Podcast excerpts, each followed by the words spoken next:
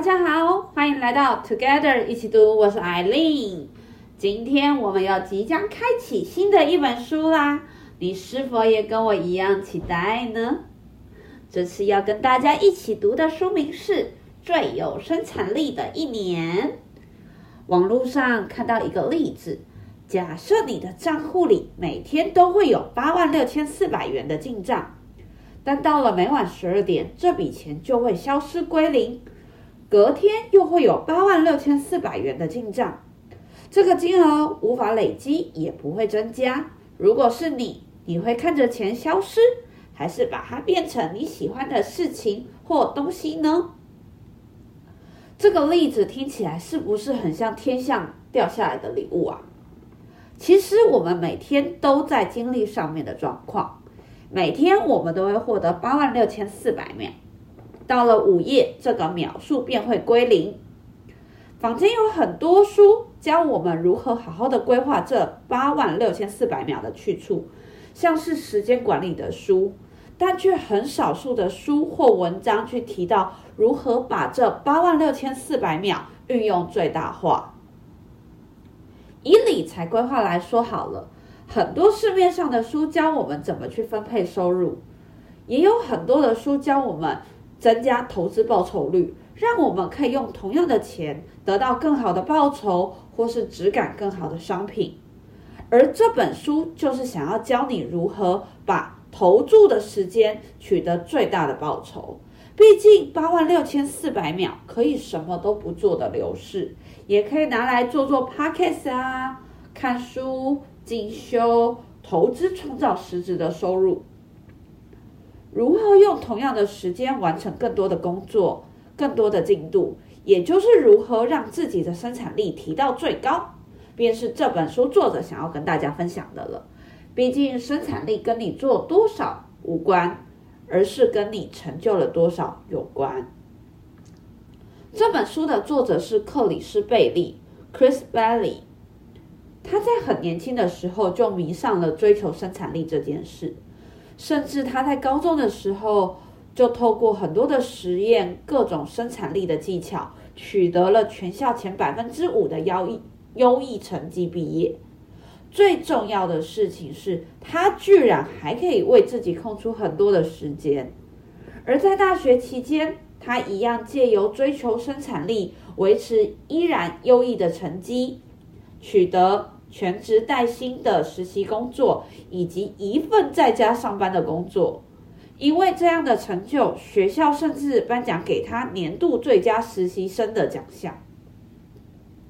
但他自己也有提到，这一切的成就并不是因为他特别的优秀，而是他清楚知道如何更有效率的做事。他很清楚，他热爱生产力。但这也不会是他要花一辈子去探索的课题，因此在毕业的前夕，他计算了一下自己的积蓄，他发现他的钱还真是刚刚好足够让他认真的在探索生产力一年，所以他在毕业后，他拒绝了两份全职的工作，并开始了他的计划，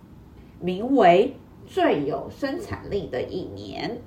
他用这一年大量的收集关于生产力的资料，并且把自己当成白老鼠一样，亲自去实验每一个方法。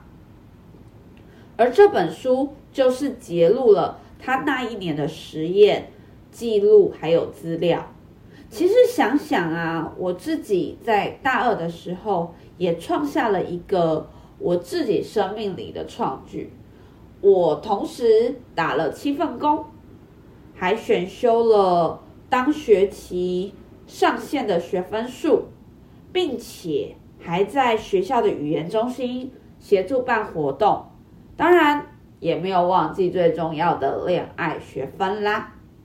其实这一切真的就是来自于时间的有效运用。而在前言中，克里斯提到，每一天我们都有二十四小时的时间。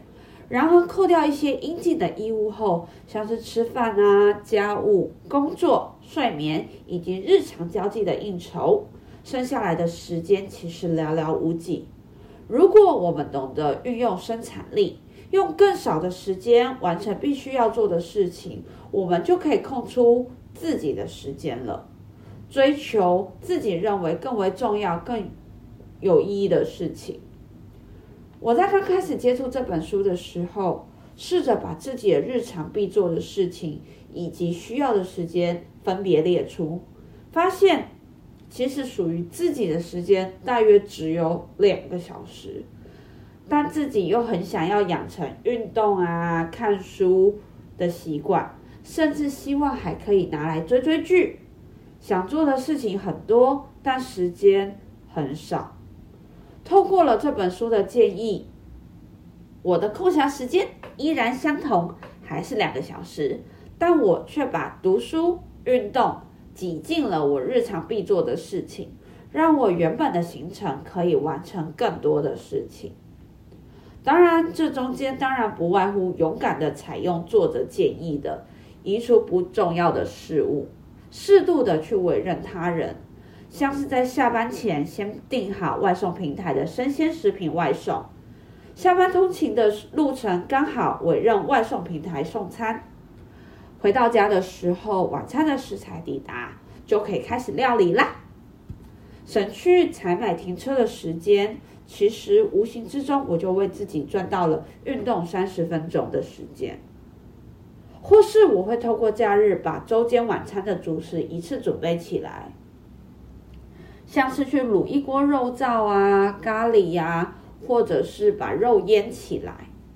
在等待烹煮的过程中，就可以顺便洗洗衣服，同时把两件事情完成，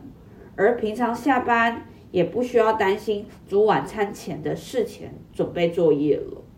书里其实有很多的建议，都是作者自己用了这一年的时间来研究，而且实验的结果。就让我们运用接下来几次说书的时间，跟你们大家一起分享吧。作者将这本书分成了八部，二十六个章节。第一部将由我来跟大家一起奠定基础。而第二部及第三部则由 Chen 跟大家聊聊生产力的杀手——浪费时间，以及如何终结一直被时间绑架的人生。那第四步跟第五步将由瑜伽达人 Paula 带着大家一起认识生产力的禅学、减法人生，以及如何清空自己，让自己可以静下心来。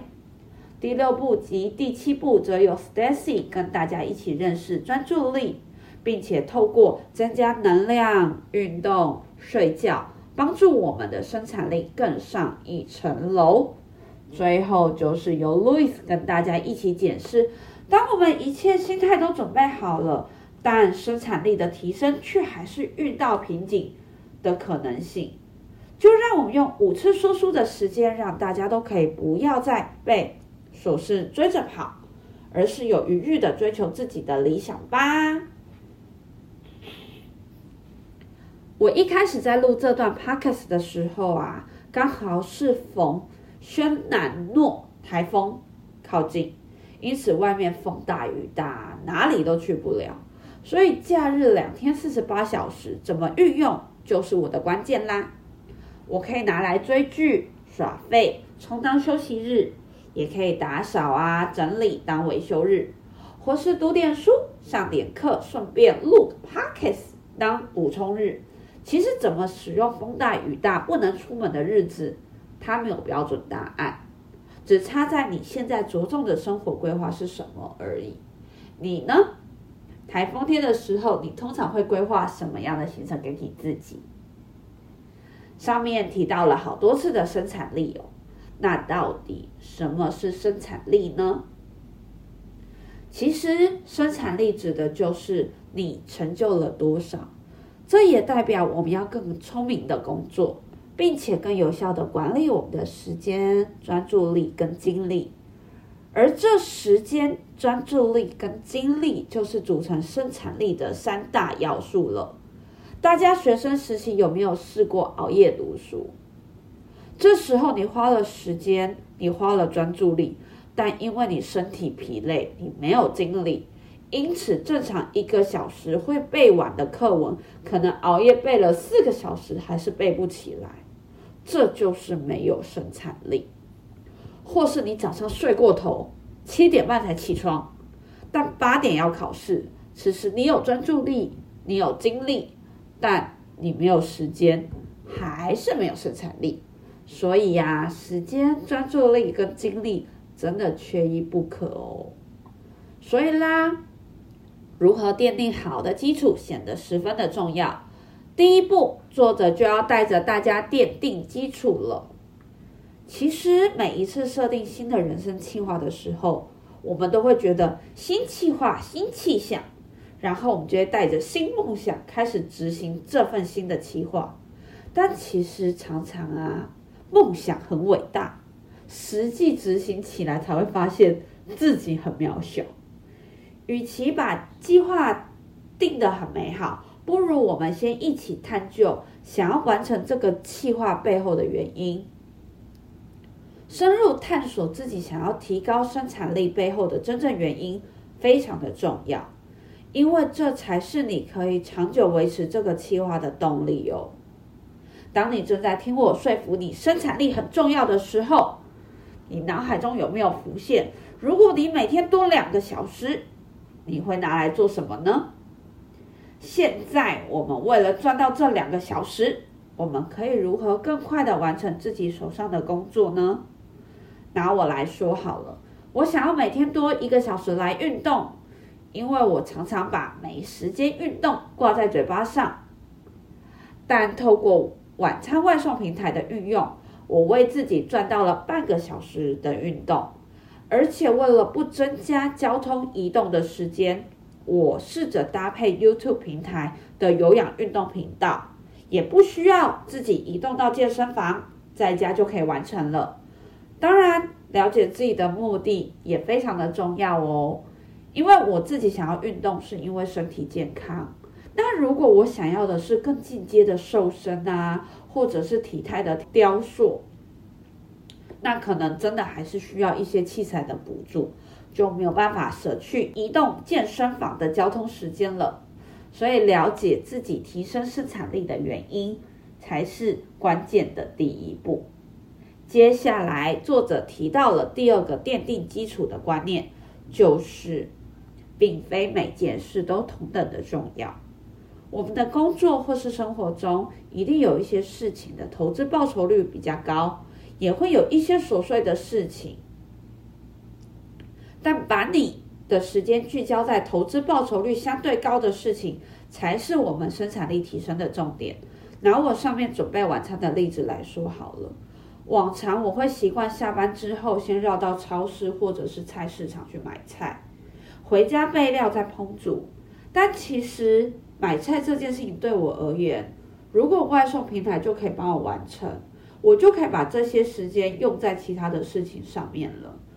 因此把自己的时间用在对自己最重要的任务上，是衡量自己每天工作清单的基本判定。